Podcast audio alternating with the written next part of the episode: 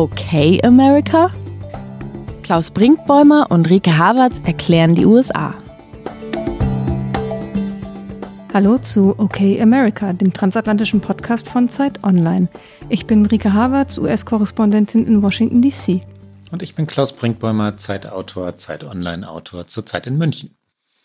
Rike. Was machst du in München? Ich war schneller. Nein, nein, nein wir, wir, machen einen Amerika-Podcast. Wie ist Washington? Wie fühlt sich Washington so kurz vor der Wahl an? Es ist wirklich so ein bisschen krasser Endspurt. Vielleicht ist es auch nur mein inneres Gefühl, weil ich mich jeden Tag damit befasse und auch ein bisschen darauf warte, dass endlich dieser 3. November kommt aber auch meine Vermieterin, mit der ich hier jeden Tag spreche, jeden Tag reden wir über diese Wahl und alle sind so ein bisschen nervös und gespannt. Und wenn ich hier laufen gehe in meiner Nachbarschaft, gibt's ein Haus, da ist im Fenster so eine kleine Tafel, wo die jeden Tag die Tage runterzählen.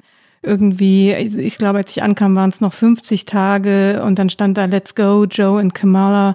Und zwischendurch stand da mal, ähm, wir haben mehr Steuern gezahlt als Donald Trump. Also die kommentieren das politische Geschehen so am Fenster. Und jetzt steht da tatsächlich, äh, wenn diese Sendung laufen wird, nur noch fünf Tage bis zur Wahl. Und das kann ich manchmal gar nicht glauben. Wie fühlt es sich in München an? Nachdem du so lange jetzt hier warst und jetzt aus der Ferne den 3. November anschauen musst. Ja, ein bisschen sehnsüchtig, ähm, was die amerikanische Wahl angeht. Ich wäre tatsächlich liebend gerne in Washington, DC, zum Beispiel in Donald Trumps Hotel, wo er seine Wahlparty ja feiern wird, im eigenen Hotel, wo ansonsten Lobbyisten und ausländische Staatsgäste absteigen. Alle Zimmer ausgebucht, lieber Alle Zimmer Klaus. Ausgebucht, sehr teuer. Und gleichzeitig äh, bin ich gern in München, sogar liebend gern in München. Ich hoffe, unsere Hörerinnen und Hörer können eine kleine private Bemerkung verzeihen oder verstehen. Ich habe seit über einem Jahr meine Tochter nicht gesehen, die hier in München lebt, äh, Covid-bedingt. Ich konnte nicht reisen und das hatten wir noch nie, natürlich noch nie. Und äh, entsprechend froh war ich, äh, zu Cora zu fahren, endlich wieder zu fahren, sie wieder zu sehen. Und ähm, es war rührend. Es ist auch noch eine Lesung hier. Stefan Lambi und ich haben aus Im Wahn gelesen, unserem Buch im äh, Literaturhaus, dem wunderschönen Literaturhaus in München. Und so, deshalb, deswegen bin ich hier und dann geht es aber wieder nach Hamburg und dann geht es natürlich auch von hier aus in den, in den Wahlendspurt. Äh, so viele Dinge sind zu schreiben, so viele Sachen sind vorzubereiten, Podcasts sind vorzubereiten, liebe Reke. Äh, und ich bin sehr, sehr, sehr gespannt, was den kommenden Dienstag angeht. Das ist das Thema unserer Sendung heute, der Endspurt. Die letzten Tage des Präsidenten Donald Trump? Fragezeichen. So habe ich das mal ambitioniert in unserem Skript genannt. Aber ich finde, es ist eigentlich ein schöner Titel für diese Folge, weil äh, es sieht ja derzeit danach aus. Du bist immer bis jetzt der etwas größere Optimist gewesen als ich tatsächlich in dieser Frage. Aber äh, zuerst müssen wir natürlich, wenn wir über die vermeintlich letzten Tage des Donald Trump im Weißen Haus sprechen, darüber sprechen, wie sieht's denn aus so fünf Tage vor der Wahl. Die Umfragen sehen alle sehr eindeutig auch Joe Biden vorne. Also im Schnitt, alle nationalen Umfragen liegt er so zwischen neun und zehn Prozent vorne.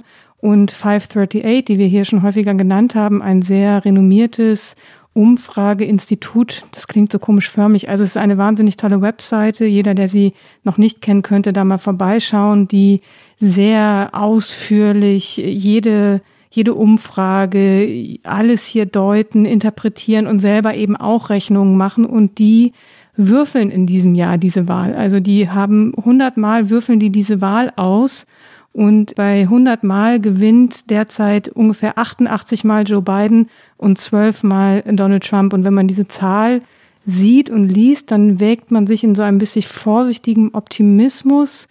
Teilst du den, Klaus? Sag mal kurz bitte, was meinst du mit Würfeln? Ich kenne logischerweise 538, weil ich täglich vorbeigucke und sehen möchte, was sich verändert hat. Aber was, was würfeln die bitte?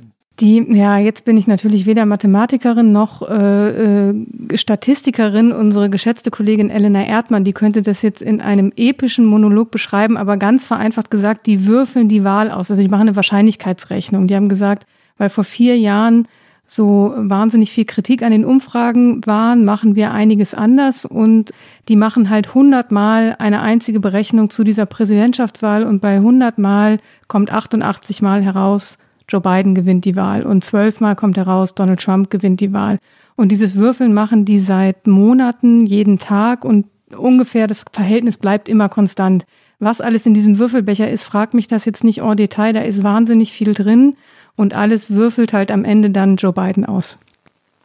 Okay, also es gibt, ähm, es geht um Parameter, die man kennt, Daten, die sie haben, all das wird damit hineingenommen. Ich hatte mir jetzt in ganz naiver Vorstellung eines ehemaligen Mensch ärgere dich nicht Spielers gedacht, dass die da Würfel haben von 1 bis 6, aber das meintest du natürlich nicht, ne? Nein, das meinte ich tatsächlich nicht und wahrscheinlich ist das auch wieder so ein falscher Freund, wie man sagt, false friend, dass ich irgendwas aus dem Englischen komisch übersetze, wenn ich es Würfel nenne. Aber ähm, auf jeden Fall ist äh, die Landkarte der USA ist da halt auch für jeden Bundesstaat dargestellt und ähm, dann auch für diese Wahrscheinlichkeiten, wie oft es blau ist, also demokratisch, wie oft es rot ist, ist auch grafisch wahnsinnig gut umgesetzt. Also bevor ich mich jetzt hier äh, komplett um Kopf und Kragen rede in der Methodik und äh, dann von ganz vielen Mathematikerinnen und Statistikerinnen Mails bekomme, einfach mal vorbeischauen auf äh, 538 und das sich anschauen, das lohnt auf jeden Fall wahnsinnig interessant und unglaublich aufwendig, was die Kolleginnen und Kollegen da gemacht haben. Aber jetzt der Optimismus, Klaus. Ja, wenn man die Zahlen sich anschaut, du hast es ja gerade schon einmal, einmal umrissen, ähm, ist es nach wie vor und unverändert so, dass Joe Biden in den nationalen Umfragen deutlich äh, in Führung liegt, ähm, bei 8 Prozent, 10 Prozent Vorsprung ist, je nach Umfrageinstitut oder je nach Medium, das diese Umfrage in Auftrag gibt. Ähm, oft genug erklärt haben wir, dass die nationalen Umfragen für die Wahl keinerlei Bedeutung haben. Es geht um Bundesstaaten, deren Ergebnisse umgerechnet werden in Wahlleute und das ist das, was diese Wahl entscheidet. Man muss also die entscheidenden Bundesstaaten gewinnen und selbst dort ähm, führt Joe Biden in den allermeisten Swing States oder Battleground States, wie sie heißen, das schließt Pennsylvania ein, wo er einen relativ deutlichen Vorsprung hat zurzeit. Pennsylvania ist der Staat, wo beide Kandidaten und auch die Vizepräsidentschaftskandidaten sehr viel Wahlkampf gemacht haben in, in den letzten Tagen. Biden führt in Ohio, er führt in Michigan, in Wisconsin. Ähm, die Demokraten reden davon, dass sie wirklich eine blaue Wand wieder aufbauen würden. The Blue Wall ist der Begriff äh, für diese Staaten Michigan, Pennsylvania, äh, Wisconsin traditionell demokratisch, in den letzten Jahren aber von den Demokraten an die Republikaner verloren. Wir haben darüber in der vergangenen Folge geredet. Die Demokraten haben den schweren Fehler gemacht, strategisch schweren Fehler, die Arbeiterschaft im Landesinnern zu vernachlässigen, jedenfalls aus der Sicht der Arbeiterschaft. Die fühlte sich vernachlässigt. Du hast ja aus Ohio und Pennsylvania erzählt, liebe Rike. Äh, das scheint diesmal wieder anders zu sein. Biden führt äh, knapp in Florida. Das ist innerhalb der sogenannten Margin of Error, also der, wie, das, wie sagt man auf Deutsch? Ich bin gerade, entschuldige, im Englischen, Fehlertoleranz oder? Ja, also ganz genau. Fehler, Fehlertoleranz, ne? Ähm, es ist nicht klar, ob diese drei Prozent wirklich statistisch relevant sind. Ähm, das, man weiß es nicht, aber es ist knapp. Er, er, ist, er liegt äh, gleich auf in Texas, was sehr, sehr überraschend ist. Äh, führt in Arizona, wo normalerweise auch Republikaner gewinnen. Also wenn es um die Umfragen geht, nach den Umfragen geht, steht fest, wer der nächste Präsident der USA werden wird. Aber Umfragen haben sich schon hin und wieder getäuscht. Eine große Frage ist, ob viele Leute nicht zugeben, dass sie für Donald Trump stimmen werden und es dann aber doch tun. Was ich für nicht ganz so unwahrscheinlich halte, weil Donald Trump eben in den Mainstream-Medien, also außerhalb seiner eigenen Blase und außerhalb der Blase seiner Anhängerinnen und Anhänger gilt, ist ja als verpönt, Trump-Fan zu sein. Und deswegen kann ich mir schon vorstellen, dass wenn beim wäre ich jetzt Trump-Wählerin und bei mir würde jemand anrufen und mich fragen, wie ich wählen würde, und wenn ich jetzt nicht komplett davon überzeugt bin, das auch nach außen tragen zu wollen, dass ich dann vielleicht mich auch als noch unentschlossen oder dass ich einfach gar nichts sage. Und ich glaube nicht, dass das am Ende so einen entscheidenden Unterschied macht, aber ich glaube, dass deswegen äh, die Zahlen sich schon auch noch mal ein bisschen ändern können. Und wir haben auch schon häufiger darüber gesprochen, wie knapp es in einigen Bundesstaaten vor vier Jahren waren. Noch einmal das Beispiel Michigan, da hat Donald Trump am Ende mit 0,3 Prozentpunkten Vorsprung diesen Bundesstaat gewonnen. Und das sind dann am Ende eben nur ein paar tausend Stimmen. Insofern die Umfragen sind das eine. Das andere ist, was denn vielleicht sogar noch an Fehlern passieren könnte, die nochmal Wählerinnen und Wähler umschwenken lassen.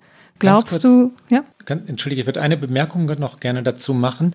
Ich glaube letztlich nicht, dass es sehr viele dieser stillen Trump-Wähler geben wird, die jetzt in Umfragen so tun, als würden sie für Joe Biden stimmen, weil äh, darin ein taktischer Nachteil läge und das wissen die. Also wenn man in Umfragen heute sagt, ähm, ich bin für Biden und damit Biden einen großen Vorsprung gibt, bekommt das etwas sich selbst bestätigendes. Ja, das ist eine self-fulfilling prophecy dann weil Biden dann als der Sieger gilt. Amerikaner und Amerikanerinnen stehen immer gern an der Seite der Sieger. Die potenziellen Sieger bekommen mehr Spendengelder, die Medien berichten drüber, das verwirklicht sich selbst. Wenn es also diese Trump-Wähler gäbe, die wollen, das, wollten, dass Donald Trump als Präsident eine zweite Amtszeit bekäme, würden die sagen, ich bin noch unentschlossen. Die würden nicht sagen, ich bin für Joe Biden. Und es sagen sehr wenige Leute, dass sie noch unentschlossen seien. Das spricht ein bisschen gegen diese Theorie, ähm, die aber natürlich trotzdem viel diskutiert wird in den USA. Total richtig. Und genauso diskutiert wird natürlich, wie viele am Ende dann nicht wählen gehen. Wobei da muss man sagen, die äh, Anzahl derer, die hier schon vor dem 3. November gewählt ist unglaublich hoch. Ich glaube, zum Zeitpunkt, wenn wir hier sprechen, sind es mehr als 63 Millionen Amerikanerinnen und Amerikaner, die schon ihre Stimme abgegeben haben. Das spricht schon für eine hohe Wahlbeteiligung. Das ist natürlich auch wieder pandemiebedingt. In früheren Jahren war es natürlich so, dass der Hauptanteil der Menschen am 3. November wählen gegangen ist. Das wird sich jetzt verschieben. Dennoch haben sich sehr, sehr viele Menschen eben schon für oder gegen einen Kandidaten entschieden. Und äh, all das und auch die Umfragen kennt natürlich auch Donald Trump. Und die Frage ist, wie reagiert er jetzt darauf? Wie sehen die letzten Tage von ihm in diesem Wahlkampf aus? Was ist dein Eindruck, Klaus? Zum einen kennt Donald Trump natürlich die Tendenzen. Ähm, er weiß, was von diesen frühen ähm, aus, den, aus den Wahlinstituten, Wahllokalen berichtet und gemeldet wird. Es gibt, gibt natürlich keine offiziellen Ergebnisse, aber es gibt äh, Berichte, erste Zählungen. Ergebnisse, die durchsickern. Und nach allem, was man hört, liegen die Demokraten bei diesen frühen Stimmen deutlich vorne. Ne? Das ähm, kann sein, dass das besonders engagierte Wähler sind, aber und Wählerinnen, aber das oder Pan Pandemie besorgte, wegen der Pandemie besorgte Bürgerinnen und Bürger und dass die Republikaner, denen Covid-19 eher egal ist, am Wahltag wählen gehen. Das ist alles möglich. Aber der Vorsprung, den es jetzt zu geben scheint für die Demokraten, der muss erstmal aufgeholt werden. Und um deine Frage zu beantworten, liebe Rike, Trump wirkt nervös, finde ich. Er wirkt so, als kämpfe er verzweifelt, manchmal so, so ein bisschen selbstverliebt, was jetzt nicht so neu ist für ihn, manchmal aber auch selbstmitleidig, ähm, bittet darum, dass die Frauen, die Wählerinnen, die Suburban Housewives, wie sie in Amerika heißen, also die, die Frauen der Vorstädte, die er unbedingt bräuchte, um die Wahl zu gewinnen, doch bitte, bitte, bitte ihn lieb haben mögen. Ich bin doch wirklich für euch da. Das sagt er mit so einer weinerlichen Stimme auf seinen Veranstaltungen. Er wirkt für mich wie jemand, äh, der weiß, dass es kaum noch zu gewinnen ist und vor allem zweitens ähm, strahlt seine Kampagne, also sein Team das Gleiche aus. Die machen Fehler, die machen, ähm, die machen strategisch manchmal wirre Dinge. Wir haben in der vergangenen Woche über die E-Mails Hunter Bidens gesprochen und den Versuch Rudy Giulianis daraus eine Intrige gegen die Demokraten zu spinnen diese E-Mails von, von Bidens Sohn existieren. Es gibt aber bisher keinerlei Verbindung des Präsidenten dazu, warum das also relevant ist, warum Joe Biden irgendwie profitiert haben soll, reich geworden sein soll, politisch Fehler gemacht haben soll, hat sich bisher nicht erschlossen. Das ist eine Schmutzkampagne, die auch etwas Verzweifeltes hat. Ne? Seri seriöse Medien wie das Wall Street Journal haben recherchiert, haben nicht berichtet. Selbst Fox News hat am Anfang die Finger davon gelassen und dann ist das bei der New York Post, dem Boulevardblatt, ähm, gelandet, dass es ähm, nicht sehr seriös aufbearbeitet hat. Das ist eine Intrige der letzten Tage, die nicht zu zünden scheint und das strahlt die Trump-Kampagne im Moment aus. Wie bewertest du es denn? Ich sehe es tatsächlich ganz ähnlich. Ich finde noch zwei Dinge erstaunlich und die hängen ein bisschen miteinander zusammen in meiner Wahrnehmung. Donald Trump ist ja wie wild unterwegs. Er reist von Wahlkampfauftritt zu Wahlkampfauftritt und dabei nicht nur in eben die umkämpften Staaten, oft genannt Florida, Pennsylvania, Ohio. Man hat ihn jetzt auch mal in New Hampshire gesehen. Ich glaube, er ist irgendwann noch in Nebraska. Also er fliegt überall hin und das wirkt so ein bisschen planlos, weil das ist zwar eigentlich schön, wenn man sagen würde, man versucht nochmal Wählerinnen und Wähler überall im Land anzusprechen. In dem System ist es aber natürlich unsinnig strategisch, weil er braucht halt nur gewisse Staaten und deswegen konzentrieren sich ja die Kampagnen auch immer so darauf. Und für mich ist das ein Beleg dafür, dass Donald Trump, der kann gar keinen anderen Wahlkampf. Also der ist eben kein Politiker per se. Der hat einmal in seinem Leben einen Wahlkampf geführt, den hat er sehr erfolgreich geführt, weil den hat ihn, das hat ihm den Sieg gebracht und das Weiße Haus. Und jetzt wiederholt er im Grunde genommen den Wahlkampf von 2016. Also seine Kampagne scheint auch nicht in der Lage zu sein, so wie es andere politische Kampagnen können, umzuschwenken, die Strategie nochmal zu ändern, sich einen neuen Plan zu machen, eben aus der Erfahrung heraus, wie es ist, wenn man in diesem Politikbetrieb lange ist. Das kann diese Kampagne nicht. Diese Kampagne hatte auch lange, lange Zeit überhaupt kein Wahlprogramm. Es war immer nur die Rede von den Versprechungen, die er eingehalten hat. Jetzt ist irgendwie, ich glaube, in der vergangenen Woche so, was würde er tun, wenn er nochmal eine zweite Amtszeit bekommt? Und da steht dann sowas wie der erste Mensch auf dem Mars. So, das ist dann sein, das ist seine Politik, die er dann ankündigt für die kommenden vier Jahre. Und ich finde, daraus speist sich, dass er nicht weiß, wie man wirklich ein politischer Wahlkämpfer ist. Und das wird ihm dann nicht helfen am Ende des Tages. Du hattest vorhin, liebe Rike, nach, nach den Fehlern gefragt und dann haben wir einen etwas größeren Bogen geschlagen. Ähm, zu den Fehlern gehört, dass Mark Meadows, der Stabschef Donald Trumps, tatsächlich eingestanden hat, dass die Regierung äh, gegen Covid-19 nicht gewinnen könne. Das Zitat ist, We're not going to control the pandemic. Das hat der CNN gesagt am vergangenen Sonntag. Äh, also wir werden die Pandemie nicht in den Griff bekommen, heißt das wörtlich. Und das ist eine Kapitulation.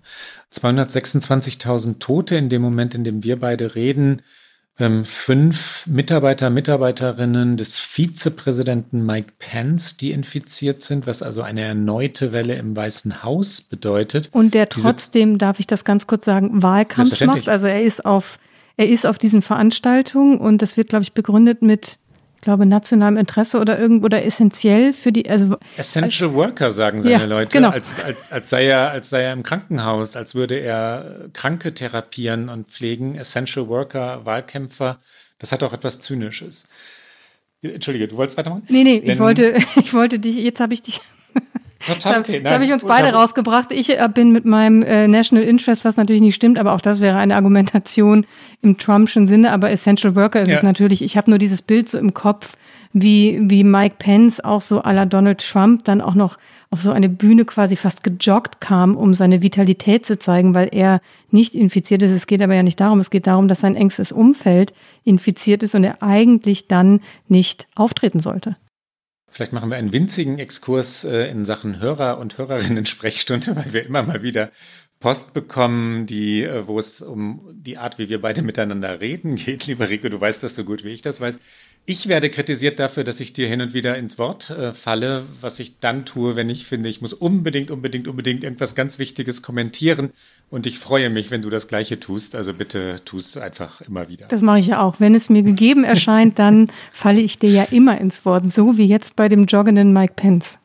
Und ich habe keine Zweifel daran.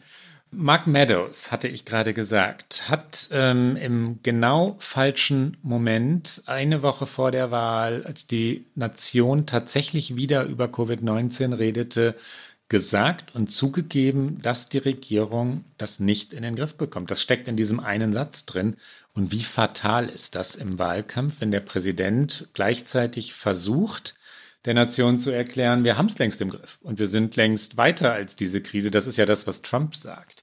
Ein zweiter Fehler und ähnlich schwer, potenziell jedenfalls, ist der, den ähm, Jared Kushner, Trumps Schwiegersohn und einer seiner engsten Berater gemacht hat, der auch in einem Fernsehinterview gesagt hat oder insinuiert hat, das ist jetzt nicht wörtlich, dass Afroamerikaner und Afroamerikanerinnen potenziell gar nicht erfolgreich sein wollten.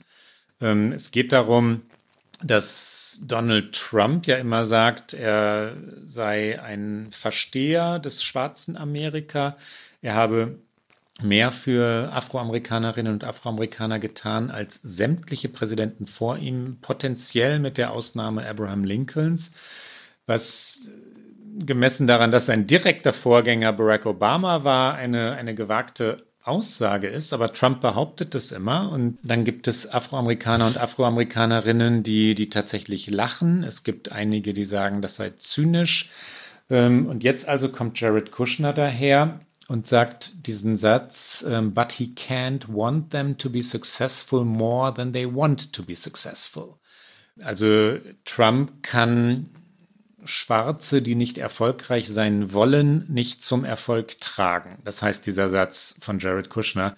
Und der wird Stimmen kosten. Es ist so ein unfassbarer struktureller Rassismus, der durch diesen Satz deutlich wird. Und du hast es ja gerade schon gesagt, wie Trump sich immer darstellt. Das hat er ja auch bei der zweiten und letzten TV-Debatte Ende vergangener Woche, die viel genau auf unseren Okay America Donnerstag, deswegen haben wir auch noch gar nicht drüber gesprochen. Da hat er ja auch gesagt, I'm the least racist person in the room. Also er sei äh, in diesem Studio der am wenigsten rassistische Mensch. Und auch da konnte man, also ich glaube, sogar Joe Biden hat sogar ein wenig mit dem Kopf geschüttelt. Das ist natürlich eine Erzählung, die überhaupt nicht verfangen kann nicht bei dem, was Donald Trump in den letzten vier Jahren getwittert hat, was er immer wieder gesagt hat, was dann ein Jared Kushner jetzt sagt. Äh, diese Regierung ist nicht eine Regierung, der man das Zeugnis ausstellen kann. Sie hätte sich entschieden und deutlich gegen Rassismus gestellt, hätte versucht, diesen Rassismus im Land zu bekämpfen, zu überwinden. Es ist im Grunde genommen interessant, wie man sich selbst so eine Erzählung aufmachen kann. Wenn wir bei Fehlern sind, liebe Rike, können wir Joe Bidens Fehler diagnostizieren? Was macht er falsch in diesen letzten Tagen? Hu, hu, hu. Was macht er falsch? Ich finde, er macht nicht. Ist er zu wenig unterwegs? Ich finde, er macht nicht viel falsch, weil er ist ja unterwegs. Er ist mehr unterwegs, als er das schon war. Also er ist aber natürlich trotzdem der Pandemie angemessen vorsichtig. Er war vor dieser eben schon angesprochenen letzten TV-Debatte gar nicht mehr unterwegs. Das war halt eine Entscheidung, die seine Kampagne getroffen hat. Dafür wurde er auch kritisiert. Das Argument, oder nicht das Argument, aber es war halt so, er hat sich wirklich ein paar Tage weggeschlossen, um sich auf diese TV-Debatte vorzubereiten. Und das hatte natürlich strategische Gründe. Das war der Moment, wo nochmal Millionen zugeschaut haben, wo er hätte Fehler machen können, wo er nochmal hätte stolpern können, indem er entweder einen rhetorischen Aussetzer gehabt hätte, einen inhaltlichen, wenn er seine Beherrschung verloren hätte und Donald Trump angegangen wäre. All das ist in dieser Debatte nicht passiert. Donald Trump war da auch zivilisierter, wobei ich Probleme habe, es zivilisierter zu nennen, weil das bemisst so eine Normalität und Donald Trump ist in seinem Verhalten bei solchen Auftritten eigentlich nicht normal an dem gemessen, wie solche politischen Debatten normalerweise sind, was Inhalte angeht, was eben so Aussagen angeht wie I'm the least racist person in the room. Aber es war tatsächlich am Ende eine Debatte. Es wurden Argumente ausgetauscht. Es war aber nichts aus meiner Sicht, wo Donald Trump noch mit aufholen konnte. Aber vor allen Dingen hat eben Joe Biden, und das war ja deine Ausgangsfrage, dort keinen Fehler gemacht. Und ich würde sagen, das war jetzt auf der letzten Zielgeraden dieses Wahlkampfes noch der eine Moment, wo ihm das hätte passieren können. Ich persönlich finde nicht unbedingt, dass er zu wenig unterwegs ist. Ich verfange aber auch nicht so sehr diesem Wahlkampf Tam-Tam, wenn man sich damit natürlich auch inhaltlich beschäftigt, hat man das alles schon hunderttausendmal gehört. Ich glaube aber auch, der Wähler und die Wählerin in Pennsylvania haben jetzt schon hundertmal gehört, was Joe Biden und was Donald Trump zu sagen haben. Deswegen würde ich grundsätzlich anzweifeln, wie viel Sinn das noch macht, fünfmal noch in den letzten vier Tagen des Wahlkampfes in Pennsylvania zu sein. Aber vielleicht siehst du das ganz anders. Ja, ich sehe das mit dem Fehler etwas anders. Also Biden hat in der Fernsehdebatte einen Satz gesagt, der, der viel diskutiert wird, ob er aus fossilen Energien, aus fossilen Brennstoffen, fossilen Energien aussteigen wolle, also tatsächlich ähm, Benzin als Treibstoff, das ist ja ein amerikanischer Mythos natürlich, abschaffen wolle. Und ähm, er hat das so ein bisschen offen gelassen. Die, die war nicht klar, die Formulierung. Die war deutbar in viele Richtungen und natürlich hat Trump sofort nachgesetzt und, äh, und den Amerikanerinnen und Amerikanern dann gesagt, hier, das ist der Kandidat, der euch eure Autos wegnehmen will Und dann gibt es nur noch ganz kleine Fenster in den Häusern und dann sind Klimaanlagen weg ähm, und dann ist das nicht mehr das Amerika, das ihr liebt. Das will dieser Sozialist Biden vernichten. Das ist natürlich alles übersteigertes Wahlkampfgerede, aber Biden hat sich da eine, eine kleine Schwächeminute erlaubt. Und wir sind ja bei Details. Kann das sein, dass es in einem Energiestaat wie Pennsylvania, du hast das vor, ich glaube, zwei Wochen ne, sehr detailliert erklärt und sehr, sehr, sehr wunderbar erklärt, wie es da um Fracking geht in Pennsylvania, den Ausschlag geben. Also kann er dort deswegen Biden jetzt ähm, die entscheidenden 5000 Stimmen verlieren, ich glaube mehr nicht, aber wenn es am Ende um 5000 Stimmen geht, 5000 Leute, die denken, ha, gefährdet der unseren Wohlstand, ähm, dann wäre es ein fataler Fehler gewesen.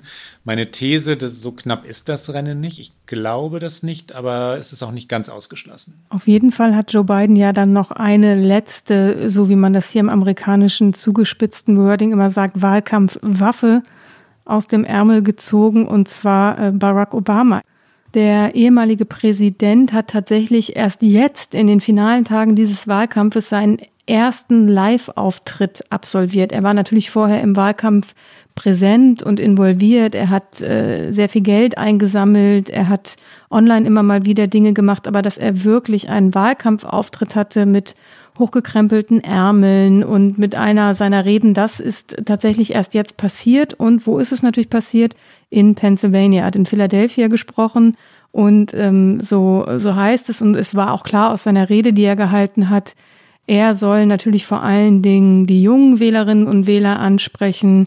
Er soll die schwarzen Wählerinnen und Wähler ansprechen. Und er hat eine Rede gehalten, so wie man das von ihm gewohnt ist. Ich habe es geguckt und äh, war ganz wehmütig, einen Präsidenten zu sehen, der in stringenten Sätzen spricht, der mit Leidenschaft spricht, der der eine Botschaft hat. Natürlich war es auch äh, angemessen kitschig, äh, dass das die Wahl, etwas überspitzt formuliert des Jahrhunderts, aber dass Jahrzehnte von dieser Wahl abhingen und das gute Amerika, das sei noch da. Also natürlich versucht er es nach vorne zu drehen und zu sagen, dass dieses Land noch zu retten ist. Und ich glaube auch nicht, dass es unrettbar ist. Aber es war dann natürlich zwischendurch auch ein bisschen sehr viel Zuckerguss. Aber natürlich kann Barack Obama schon auch nochmal für Joe Biden einiges an Unterschied machen. Eben genau bei den Wählergruppen, die ich gerade angesprochen habe.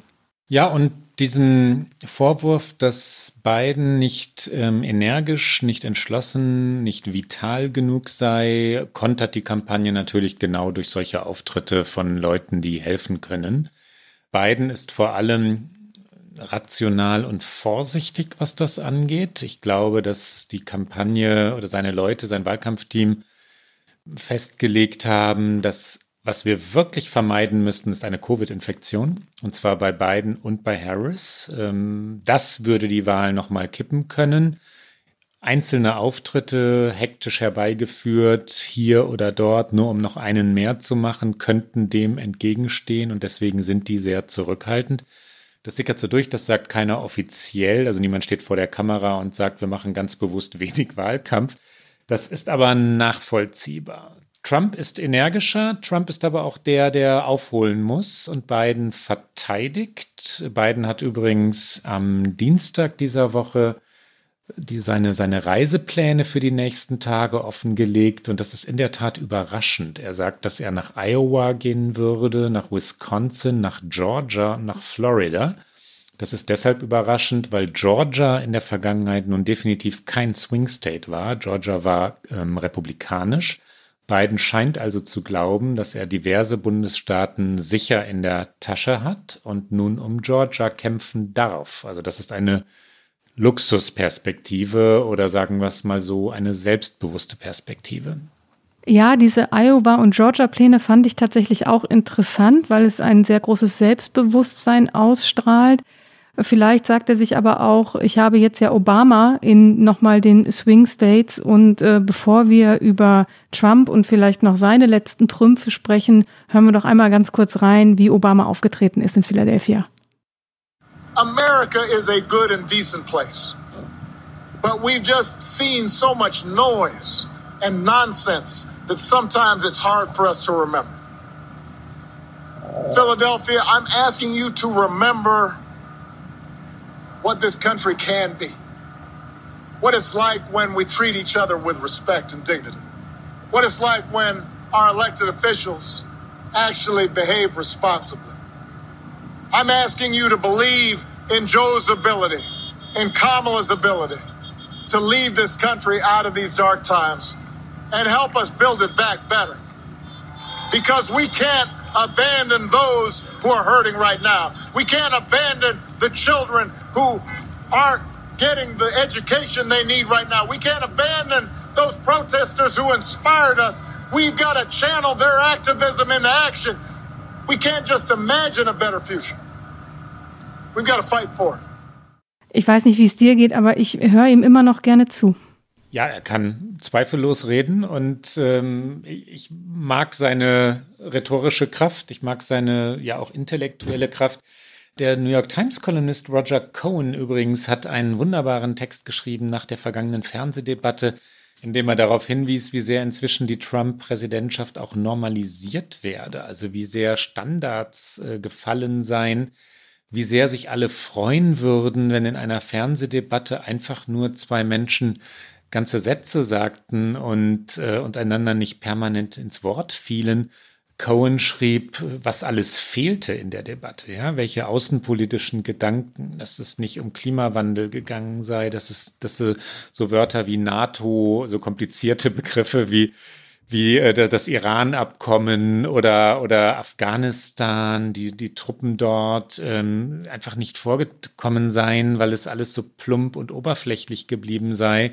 In Wahrheit sei es, sei es keine politische oder gar historisch relevante Diskussion gewesen. Und damit hat er leider recht. Ne? Durch, diese, durch diese Präsidentschaft, durch die letzten Jahre, durch dieses ständig so laute, aggressive, durchaus ja ordinäre dieser Präsidentschaft sind Standards gefallen. Und man muss Obama wirklich nicht verklären. Man äh, kann nach, nach dieser Präsidentschaft Obamas jede Menge Fehler, vor allem außenpolitische, finde ich, diagnostizieren in Syrien und anderswo. Aber der kann denken und äh, analysieren und dann entsprechend auch reden. Ja, absolut. Das hat, glaube ich, nichts mit einer Verklärung zu tun. Wir haben ja auch schon häufiger auch über die Enttäuschung dieser Obama-Präsidentschaft gesprochen und über Fehler, die in jeder Präsidentschaft liegen und so natürlich auch in seiner. Aber das Niveau insgesamt ist schon sehr gering, das muss man schon sagen. Und äh, wenn auch Biden sich darauf zurückzieht, immer wieder zu sagen, es geht hier um die Seele Amerikas. Also das ist natürlich auch ein typisch amerikanisches Phänomen, aber auch, er hat natürlich Pläne, er hat auch, er, er kann auch mit Zahlen aufwarten zur Elektromobilität und zur Krankenversicherung, aber vieles ist äh, tatsächlich zur zur Phrase verkommen, weil überhaupt nicht mehr ein Debattenniveau erreicht wird, wo es eben um die Dinge geht, die du gerade zum Beispiel angesprochen hast. Dann wollte ich noch einen Satz zu Biden sagen. Biden ist kein guter Wahlkämpfer. Das haben wir ähm, vor einem halben Jahr schon diagnostiziert und es stimmt auch weiterhin. Der hält keine guten Reden, der traut sich nicht, äh, visionär zu sein. Er führt einen Verteidigungswahlkampf, was nachvollziehbar ist, weil er so eindeutig in Führung liegt. Der muss keine Risiken eingehen. Taktisch kann ich das verstehen. Ich glaube aber auch, dass er das andere nicht könnte. Er könnte keinen visionären, rhetorisch brillanten, intellektuell kraftvollen Wahlkampf führen. Das schafft er nicht. Und das ist in Wahrheit auch traurig, ne? dass wir zwei schwache Kandidaten haben, von denen der eine gewählt werden wird. Mutmaßlich muss man natürlich fünf Tage vor der Wahl sagen, weil der andere abgewählt werden wird, mutmaßlich. Und äh, dann wird Joe Biden der Präsident sein, aber nicht aus eigener Stärke heraus und nicht, weil er das Volk begeistern würde. Was dabei total interessant ist, The Atlantic, ein von mir sehr geschätztes Magazin hier, das sehr guten Journalismus macht, viel recherchiert, ähm, sehr ausführliche, interessante Stücke schreibt, die beteiligen sich normalerweise nicht an den hier üblichen Endorsements, also an den Wahlempfehlungen, die Zeitungen und Magazine hier immer für Kandidaten aussprechen. Und in ihrer 163-jährigen Geschichte, wie sie es in ihrem aktuellen Endorsement für Joe Biden schreiben, haben sie erst dreimal jemanden überhaupt endorsed, also dreimal ihre Leserinnen und Leser aufgerufen und gesagt, wählt diesen Kandidaten und nicht den anderen. Das war Abraham Lincoln tatsächlich, Lyndon B. Johnson und vor vier Jahren Hillary Clinton. Und sie schreiben, so wie auch schon vor vier Jahren das Endorsement für Hillary Clinton, basiert auch ihre Empfehlung für Joe Biden nicht auf der Stärke des Kandidaten Joe Biden, sondern auf der Schwäche des Kandidaten Donald Trump und auf der Tatsache, dass sie ihn für demokratiegefährdend halten. Und äh, es ist ein sehr interessantes, ein natürlich fantastisch geschriebenes äh, Endorsement, aber das bestätigt nochmal genau das, was du sagst, dass es hier eine Entscheidung für einen schwachen Kandidaten womöglich ist, um einen noch schwächeren Kandidaten und eben einen sehr schlechten Präsidenten zu verhindern. Was auch etwas über den Zustand der amerikanischen Demokratie aussagt. Über Polarisierung haben wir schon oft gesprochen, über Funktionsunfähigkeit in Washington, dass dann am Ende eines so langen Wahlkampfes wie dieses, den wir jetzt gerade erleben, die Diagnose steht, der eine ist nicht gut und der andere ist auch nicht gut. Das ist ganz schön trostlos, nicht wahr? Ach Mensch. Es ist ein, es ist ein bisschen trostlos und ich mache es direkt noch ein bisschen trostloser, weil da wollte ich eigentlich schon seit äh, Minuten hinzirkeln, weil wir natürlich auch darüber sprechen müssen, was denn für Donald Trump vielleicht in diesen letzten Tagen noch entscheidend sein könnte, um das äh, Rennen nochmal zu drehen. Und da ist natürlich für ihn vor allen Dingen die tatsächliche Benennung von Amy Coney Barrett an den Supreme Court vermutlich der größte Erfolg, den er vermelden kann, den er versucht natürlich jetzt so kurz vor der Wahl nochmal zu instrumentalisieren. Wir erinnern uns, wir haben darüber gesprochen, Ruth Bader Ginsburg ist im September verstorben. Sie war Richterin am Supreme Court und danach entbrannte eine, man kann es nicht anders nennen, ich mag solche tatsächlich Kriegsvergleiche eigentlich nicht, aber es war eine politische Schlacht darum, ob es Donald Trump als Präsident, der das Vorschlagsrecht für diese Supreme Court Richter hat, noch obliegen sollte, diese Nominierung durchzuziehen. Und äh, Klaus, er hat es getan. Ja, er hat es getan und kam durch, so wie es geplant war. Mike Pence hätte ja im Senat die, ähm, in Amerika sagt man Tiebreaker-Stimme, also die, die Stimme gehabt, die, die gebraucht worden wäre, wenn es unentschieden gestanden hätte. In wirklich kritischen Momenten bleibt der Vizepräsident oder die Vizepräsidentin künftig vielleicht deswegen in Washington. Pence war aber auf Wahlkampftour. Er war gar nicht in der Stadt, was sehr deutlich macht, wie sehr die Republikaner sich sicher waren. Und sie haben Amy Coney Barrett mit, mit 52 zu 48 durchgebracht. Genau wie es vorhergesagt worden war, die Republikaner sind eine geschlossene Partei, wenn es darum geht, ähm, mit Macht, ähm, und das ist eine legitime Macht, sie sind ja gewählt worden, Interessen durchzubringen. Und das haben sie auch jetzt wieder getan. Es war knapp vor der Präsidentschaftswahl. Es gibt sehr, sehr viel Unzufriedenheit in den Medien, Trauer bei den Demokraten. Gejammer, kann man, glaube ich, sagen, darüber, auch zum Teil berechtigte Klagen darüber, wie das durchgepeitscht wurde. Reine Machtpolitik, ähm, zynisch vielleicht auch. Aber sie hatten die Stimmen und das, auch das ist Demokratie. Auch das ist Demokratie. Man darf natürlich, wir haben das zwar schon mal erwähnt, aber nicht jeder, nicht jede hört vielleicht jeden dieser Podcast von uns. Es gab vor vier Jahren eine ähnliche Situation bei Barack Obama, als er noch im Amt war, aber schon eben auf den letzten Metern seiner finalen Amtszeit, ist äh, Anthony Scalia gestorben, einer der Supreme Court Richter. Und das war im Februar. Das heißt, da waren noch acht Monate bis zur Wahl, bis die Amtszeit dann auch im Januar geendet hätte. Und äh, Barack Obama hat eben einen Nachfolger vorgeschlagen und die Republikaner, damals eben mit der Mehrheit im Senat, haben gesagt, nein, wir bestätigen keinen von Obama benannten Richter mehr, weil dieses Recht sollte dem neu gewählten Präsidenten obliegen.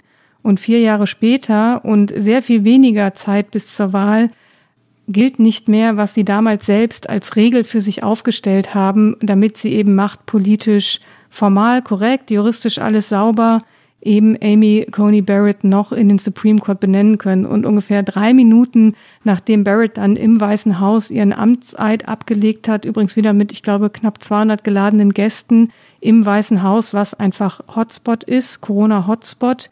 Diesmal standen aber anders als bei der Verkündung ihrer Nominierung, wo ja mutmaßlich Donald Trump und viele weitere sich mit dem Virus infiziert haben, standen die Stühle ein bisschen weiter auseinander. Also es gab tatsächlich so etwas wie Distanzmaßnahmen im Weißen Haus, aber auf jeden Fall hat sie da ihren Amtseid abgelegt, auch ich glaube eine knappe Stunde nachdem der Senat abgestimmt hat und ungefähr zwei Minuten später kam eine E-Mail von Trumps Wahlkampfteam zu der Benennung dieser Richterin und die Betreffzeile war America 3, Democrats 0. Also Amerika, und damit meint er sich und seine Republikanische Partei, hat drei Richter und Richterinnen an diesen Supreme Court benennen können in der Amtszeit, die Demokraten null. Und das ist natürlich komplett unlogisch und schief, dieses Bild, aber ich fand so schön diese Betreffzeile, die mir da reinrauschte, America 3, also so nimmt er das wahr, dass er, das ist sein großes Erbe natürlich, dass er in seiner Amtszeit aus zufälligen Gründen drei Richterinnen und Richter an dieses Gericht berufen konnte. Der ähm, Mehrheitsführer der Republikaner im Senat, Mitch McConnell, den wir hier schon mehrfach angesprochen haben, der Trump einst verachtet hatte, jetzt sehr treu an seiner Seite steht, sagte sehr kalt lächelnd, noch keine Regeln sind gebrochen worden, ähm, das seien alles nur Wegklagen von denen, die nicht die Mehrheit hatten. Und sollen sie doch schreien, sollen sie doch laut schreien, äh, wir hatten die Stimmen. When voters have not chosen divided government, when the American people have elected a Senate majority to work closely with the sitting president, The historical record is even more overwhelmingly in favor of confirmation. There was clear precedent behind the predictable outcome that came out of 2016. And there's even more overwhelming precedent behind the fact that this Senate will vote on this nomination this year. Ich weiß nicht, wie es dir ging. Ich fand tatsächlich nochmal diese Stunde Debatte, es war gar keine Debatte, die Stunde Reden im Senat, bevor dann äh, abgestimmt wurde über Barrett, tatsächlich einen ganz schönen Zirkus und eigentlich auch unwürdig äh, dieser Institution gegenüber. Es ist eigentlich auch unwürdig, dass tatsächlich, glaube ich, noch nie oder lange nicht die Demokraten wirklich geschlossen gegen einen Richterkandidaten gestimmt haben. Aber das hat eben genau diese Gründe, dass es zu einem Machtinstrument äh, verkommen ist. Und ich glaube, damit das gab es noch nie, liebe Rieke. Ich glaube, es, ähm, es ist immer so gewesen, das ist jetzt ich bin mir nicht hundertprozentig sicher, aber ich glaube, es gab noch nie einen Supreme Court Richter, der nicht zumindest eine Stimme äh, der Oppositionspartei bekommen hat. Bin mir auch ziemlich sicher. Und wenn wir uns beide ziemlich sicher sind, dann würde ich mal behaupten. das, ist, das ist weit über 100 Prozent, oder? Es ist, auf, es ist auf jeden Fall historisch, wie dort gestern abgestimmt wurde. Und ähm, das, was daran aber natürlich auch historisch ist, ist, dass die Republikaner mit dieser absoluten Machtpolitik, die sie da betrieben haben, jetzt eine wirkliche solide konservative Mehrheit in diesem Gericht haben mit äh, sechs Richterinnen und Richtern, die eher dem konservativen Lager zugerechnet werden und drei Richtern und Richterinnen, die eher dem liberalen Lager zugeordnet werden. Und Amy Coney Barrett, die kann quasi sofort anfangen zu arbeiten, nachdem sie den Amtseid abgelegt hat. Und das Gericht beschäftigt sich ganz aktuell eben auch mit Entscheidungen, die diese Wahl noch beeinflussen können. Es gibt mehrere Anträge aus unterschiedlichen Bundesstaaten, wo es darum geht, ob Briefwahlstimmen auch noch gezählt werden können, wenn sie nicht bis zum Wahltag eintreffen. Also wenn sie zwar, also wenn sie richtig, sie müssen auf jeden Fall abgestempelt worden sein vor dem 3. November, aber ob sie auch noch zum Beispiel gezählt werden können, wenn sie am 4. November zum Beispiel in Wisconsin eingehen. Das äh, war ein Antrag der Demokraten dort. Den hat der Supreme Court parallel zur Benennung von Amy Coney Barrett abgelehnt. Und äh, Pennsylvania ist zum Beispiel auch noch so ein Staat und ich meine North Carolina, wo es um ähnliche Entscheidungen geht. Und das heißt, dieses konservative Gericht könnte eine entscheidende Rolle spielen. Nicht nur in diesen Entscheidungen, sondern auch dann, wenn das Ergebnis nicht sofort in der Wahlnacht klar und eindeutig ist. Das war eine 5 zu 3 Entscheidung, die, die, die, die du gerade angesprochen hast in Wisconsin. Und natürlich hoch umstritten wegen der Pandemie. Man kann natürlich äh, die Meinung vertreten, dass eine Wahl am Wahltag zu Ende sein sollte, da aber so viele Briefwahlanträge gestellt werden wegen Covid-19, dass der US Postal Service, also die Post, die amerikanische, tatsächlich überlaufen ist und überrannt wird und kaum nachkommt mit der, mit der Auslieferung der Post kann es sein, dass, dass viele Briefwahlumschläge leicht verspätet eingehen werden. Und wenn sie denn vor der Wahl abgeschickt werden, warum eigentlich sollen sie dann nicht zählen? Es fiel den konservativen Richtern relativ schwer, das zu begründen, aber sie haben halt einfach abgestimmt. Ne? Und auch da haben sie die Macht. Was wir kaum angesprochen haben, aber zumindest kurz streifen sollten, liebe Rike, es läuft ja parallel zur Präsidentschaftswahl eine ganz, ganz wichtige Wahl, was den Senat angeht. Die Demokraten kämpfen darum, die Mehrheit der Republikaner zu brechen. Im Moment ist das Stimmenverhältnis 53 zu 47 für die Republikaner. Die Demokraten müssen also drei Senatoren oder Senatorinnen-Sitze erobern, wenn denn Kamala Harris als Vizepräsidentin dann der, der Tiebreaker wäre, also die, die, wenn sie die eine Stimme beisteuern würde, die, die es dann zu 51 zu 50 machen würde.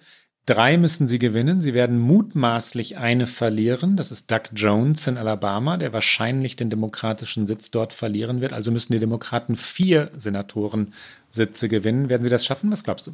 Ich glaube, dass die Chancen nicht so schlecht stehen. Es schließt eigentlich auch gut an unsere Supreme Court-Debatte von eben an, weil nämlich nachdem Ruth Bader Ginsburg verstorben ist und klar war, dass es jetzt diese konservative Mehrheit geben wird im Gericht, ein unglaubliches Spendenaufkommen auf einmal in Gang gegangen ist für diesen Wahlkampf und zwar nicht unbedingt für den Präsidentschaftswahlkampf, sondern eben für Senatswahlkämpfe, also genau in die Bundesstaaten von den Demokraten enorm viel Geld gepumpt wurde, wo es darum geht, eventuell einen Senatssitz zu gewinnen. Ich glaube, dass die Chancen so schlecht nicht stehen, weil viele republikanische Senatoren natürlich damit kämpfen, dass sie äh, ihre Positionierung gegenüber Donald Trump finden mussten. Das ist vielen nicht besonders gut gelungen.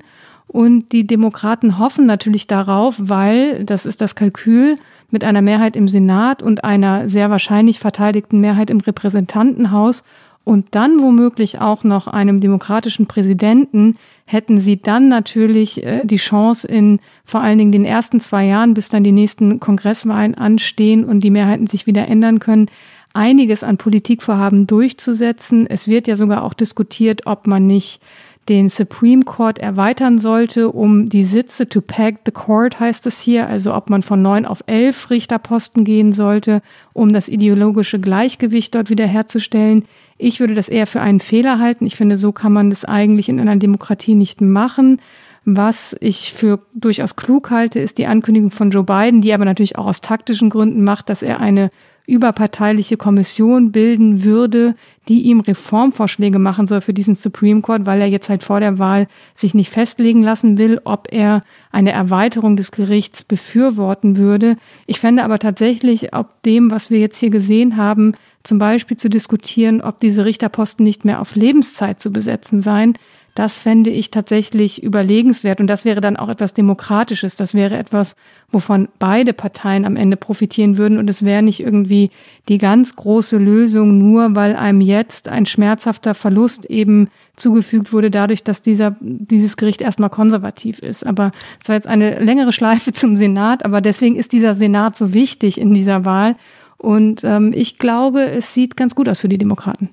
Na, ich würde mir vor allem wünschen, dass die USA wieder funktionsfähig werden, dass sie zu Gesetzesbeschlüssen kommen können, dass sie aus dieser Polarisierung herausfinden. Ich bin mir nicht sicher, ob letzteres gelingt, also aus der Polarisierung herauszufinden, wenn die Demokraten überall regieren, dann werden Republikaner und Fox News, also die rechten Medien Amerikas, vermutlich Sturm laufen gegen die liberale oder progressive oder aus republikanischer Sicht sozialistische Front. Wenn es aber darum geht, Gesetze durchzubringen, das war ja der erste Punkt, den ich gerade angesprochen habe, dann braucht es eine Mehrheit im Senat, im Repräsentantenhaus, ähm, eine Mehrheit für die Partei, die auch den Präsidenten stellt, weil Washington derart blockiert ist. Ähm, anders kommen die dort zu nichts mehr. Ja, sie können sich ja nicht mehr einigen. Sie, es gibt ja keine Kompromisse mehr in Washington. Insofern könnte man es jedenfalls einer der beiden Parteien wünschen, dass sie mal wieder zwei Jahre lang in Ruhe regieren kann und einige Dinge auch Infrastruktur betreffend, Krankenversicherung betreffend schlicht in Ordnung bringen kann.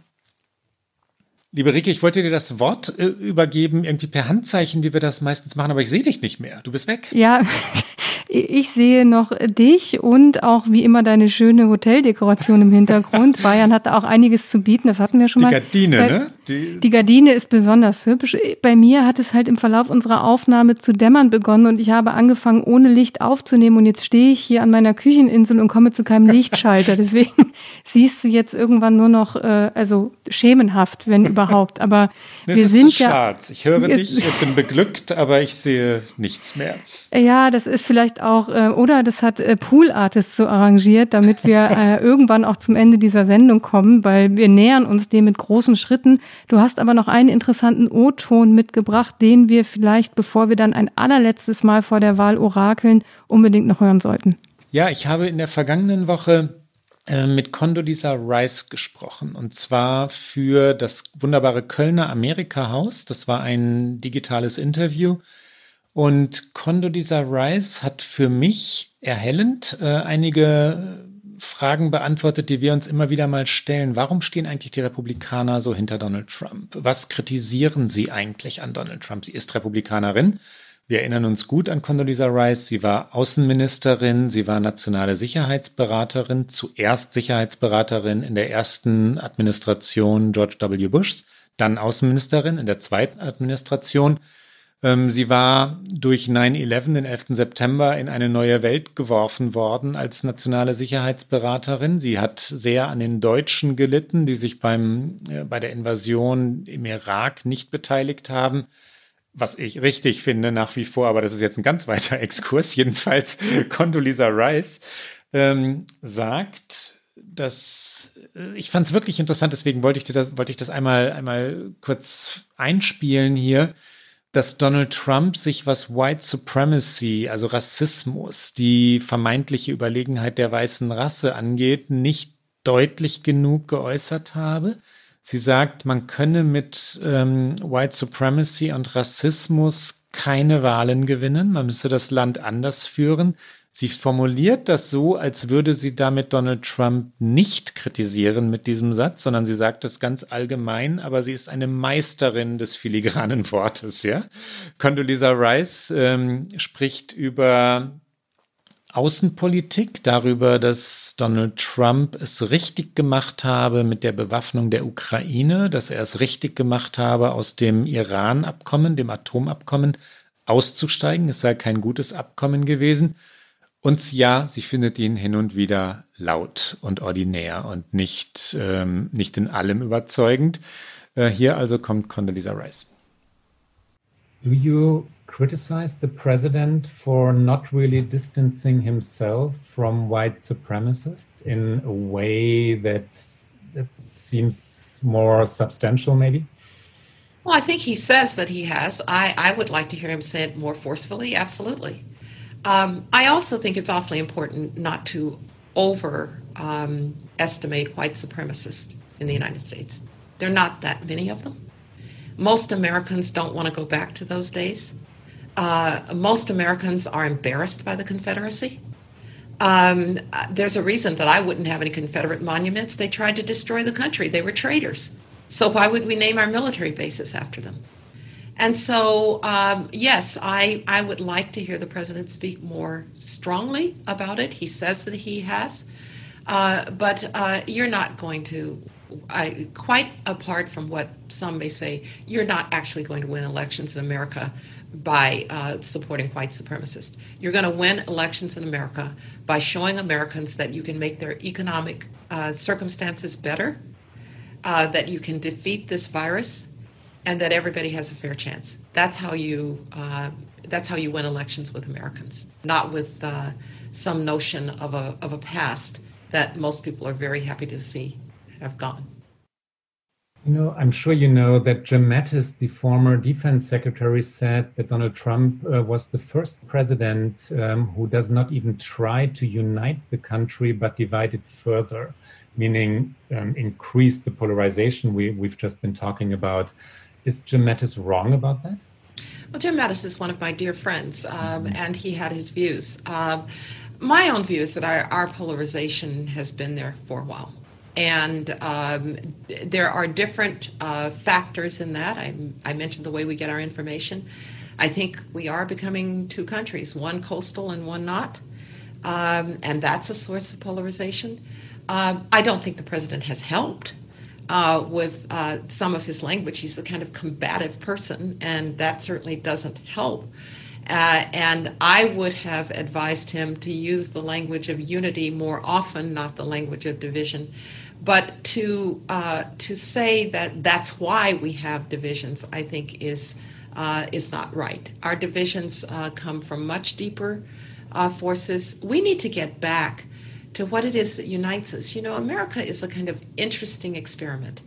Uh, we are not united by ethnicity or nationality or religion to be an American could be to have relatives, to have ancestors who came from Korea.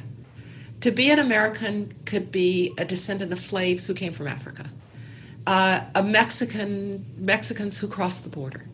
Uh, Germans who came to the United States. So to be American is to have a creed. It doesn't matter where you came from, it matters where you're going. You can come from humble circumstances and do great things. And we've gotten away from that. We become more tribal. We define ourselves in ever smaller groups. And instead, what we need to get back to is why did we, for so many generations, even when, for instance, it wasn't really true for my grandparents, why didn't we believe that you could come from humble circumstances and do great things? Opportunity, education, if we can get back to Americans really believing that, I think we'll overcome some of these divisions. I, I, tried, I couldn't find it online, but I'm sure you have been confronted with your 2016 Facebook post before when you said that Donald Trump should not be president and he should withdraw. Um, I hope to support someone who has the dignity and stature to run the, the highest office in the greatest democracy on earth. You wrote back then, and I'm, i hear you criticize criticizing him in a diplomatic way. Um, did you fall in line with the other Republicans? Do you think party unity has to be more important, um, or did he somehow convince you? Um, what's what's your um, what's your standpoint today? Well, I believe in democracy. I believe in democratic processes. And when he was elected president, he was my president too.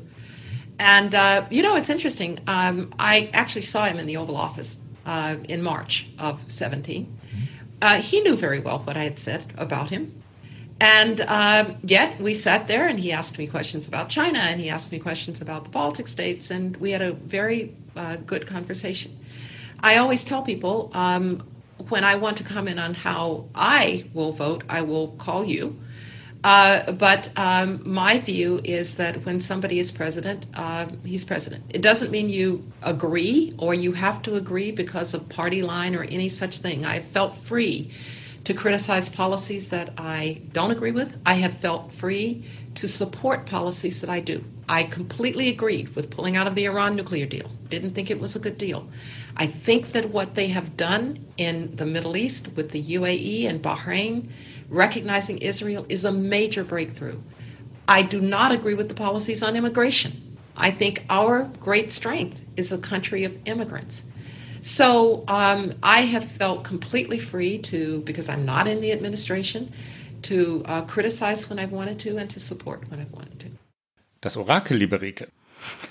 Wir gehen ansatzlos von Frau Ansatz. Rice zu unserem Orakel. Ein Präsident, den selbst äh, die, die eigene Partei, also ein Star der eigenen Partei, so ganz filigran äh, zerlegt, kann man glaube ich nicht sagen, aber sagen wir doch, doch, doch, zerlegt, auseinander nimmt. Kann der wieder gewinnen? Was glaubst du? Erstmal noch so eine Stimme aus einem vergangenen Washington ja, in ja, dieser wirklich. Sendung. Mhm. Und ich finde, es wirkt alles so historisch nach diesen vier Jahren Trump, was erstaunlich ist, weil es dann auch wieder nur vier Jahre waren. Aber selbst Obama wirkt ja schon historisch. Ich glaube, und jetzt dieses Orakel, wir haben ja monatelang, habe ich immer gesagt, es ist zu weit weg, es ist zu weit weg, jetzt kann ich das nicht mehr sagen. Ich glaube, ich bin vorsichtig optimistisch, dass Joe Biden der nächste Präsident der USA wird. Ich glaube jedoch nicht, dass wir das schon in der Wahlnacht wissen werden. Ich glaube nicht, dass unsere deutschen Hörerinnen und Hörer am Mittwochmorgen aufstehen und wissen, wer der nächste Präsident ist. Ich glaube, es wird ein paar Tage dauern, aber dann wird es Joe Biden sein. Was denkst du? Ich denke das Gleiche. Joe Biden wird die Wahl gewinnen, wenn nicht in den kommenden fünf Tagen noch irgendetwas ganz Überraschendes passiert. Und um einen Spannungsbogen oder Cliffhanger, wie immer man es nennen möchte, vom Anfang aufzunehmen. Trotzdem erleben wir noch nicht die letzten Tage des Präsidenten Donald Trump, sondern die Amtseinführung des neuen oder auch des alten neuen Präsidenten ist am 20. Januar 2021 und bis dahin bleibt uns Donald Trump auf jeden Fall erhalten. Und bis dahin bleibt uns auch noch viel Zeit, um darüber zu sprechen und vor allen Dingen viele Sendungen für Get Out. Noch so ein ansatzloser Übergang in unsere Lieblingsrubrik, weil das war so einzige elegant, Rubrik. Rieke. Das war elegant.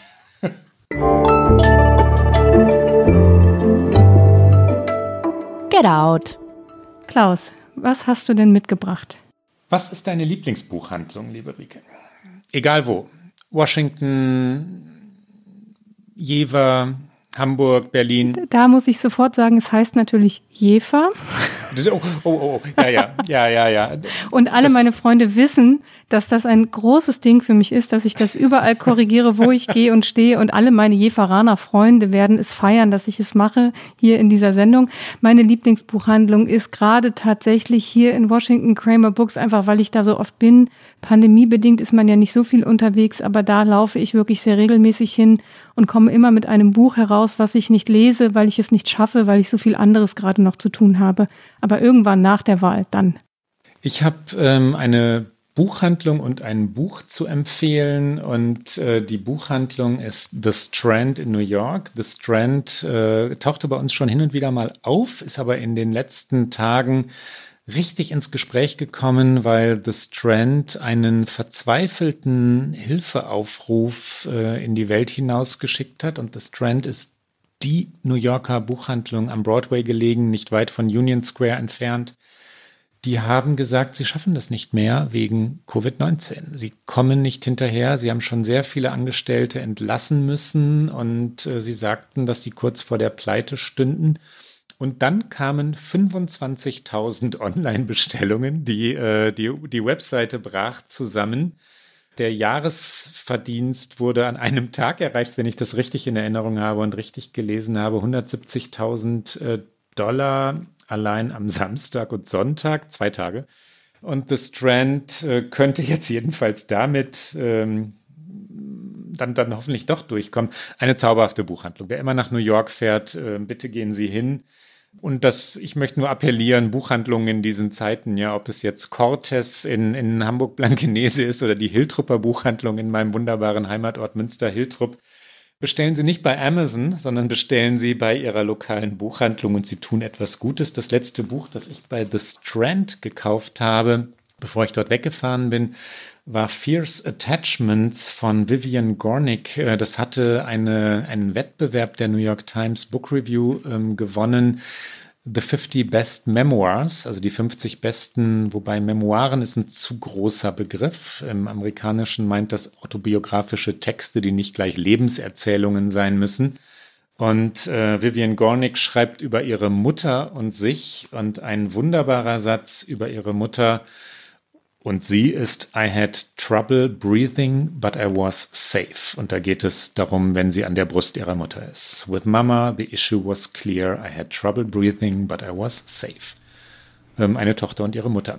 Zwei Empfehlungen in einem. Und Rike, was ist dein Get Out? Ich hätte auch fast ein Buch mitgebracht. Das hebe ich mir dann auf. Das ist gut, dass ich das nicht mitgebracht habe, weil ich dann dachte, so ganz kurz vor dieser Wahl und wo es jetzt alles so politisch war, ein bisschen was zur Zerstreuung. Ich ähm, bringe eine Serienempfehlung mit, die der Amerikaner würde sagen, I'm very late to the party. Also ich bin wirklich spät dran mit dieser Serie. Das liegt aber schlicht daran, dass sie auf, äh, auf den deutschen Streaming-Portalen noch nicht so viel gestreamt wird. Jetzt bin ich hier und habe sie sehr gefeiert und zwar äh, Schitt's Creek. Schitt's Creek ist eine kanadische Serie, also nicht wirklich eine US-Serie. Sie basiert aber im Grunde auf amerikanischem Reality-TV, weil das war nämlich der Grundgedanke der beiden Macher und das sind Vater und Sohn, Daniel Levy und Eugene Levy. Daniel Levy hatte die Idee und hat gedacht, was machen eigentlich diese in amerikanischen Reality-TV-Serien dargestellten reichen Familien, wenn sie auf einmal kein Geld mehr haben? Darauf basiert diese Erzählung. Es geht um eine Familie, äh, ein Ehepaar mit ihren zwei schon erwachsenen Kindern, Sohn und Tochter, die alles an Geld verlieren, was sie so hatten und das Einzige, was ihnen bleibt, ist der Besitz einer Stadt. Und diese Stadt heißt Schitt's Creek. Und in diese Stadt gehen sie dann, weil ihnen bleibt nichts anderes und ziehen dort in das äh, Motel am Stadtrand und daraus entwickelt sich eine Sitcom, die bei den letzten Emmys alles abgeräumt hat, was man so abräumen konnte. Dadurch ist sie mir auch erst irgendwie in den Fokus gerückt und jetzt habe ich den Luxus, dass ich sie hier in den USA auf Netflix sehen konnte. Sie ist auch in Deutschland zu bekommen. Es ist die Frage, was man so abonniert hat, aber ich finde, sie ist äh, unglaublich klug erzählt. Sie ist lustig, sie ist auch emotional, sie hat auch was Politisches, aber vor allen Dingen ist sie sehr, sehr schön, wenn man sich am Abend einfach mal mit etwas guter Unterhaltung zerstreuen möchte. Shits Creek. Und das werde ich tun. Ich höre zu, tatsächlich jetzt zum ersten Mal davon. Ich bin ja durchaus Serienfan, aber ich habe nichts davon mitbekommen und bin sehr gespannt jetzt. Das, liebe Hörerinnen und Hörer, war es für heute. Immer donnerstags oder heute muss man ausnahmsweise sagen, fast immer donnerstags auf Zeit Online und auf allen guten Podcast-Kanälen. Denn die nächste Folge hören Sie schon am kommenden Mittwoch, dem 4. November. Wir werden eine Live-Aufnahme aus der Wahlnacht machen. Und wenn Sie uns schreiben wollen, erreichen Sie uns wie gewohnt unter okamerica.zeit.de. Bis dann. Bis bald. Okay America ist ein Podcast von Zeit Online, produziert von poolartists.de.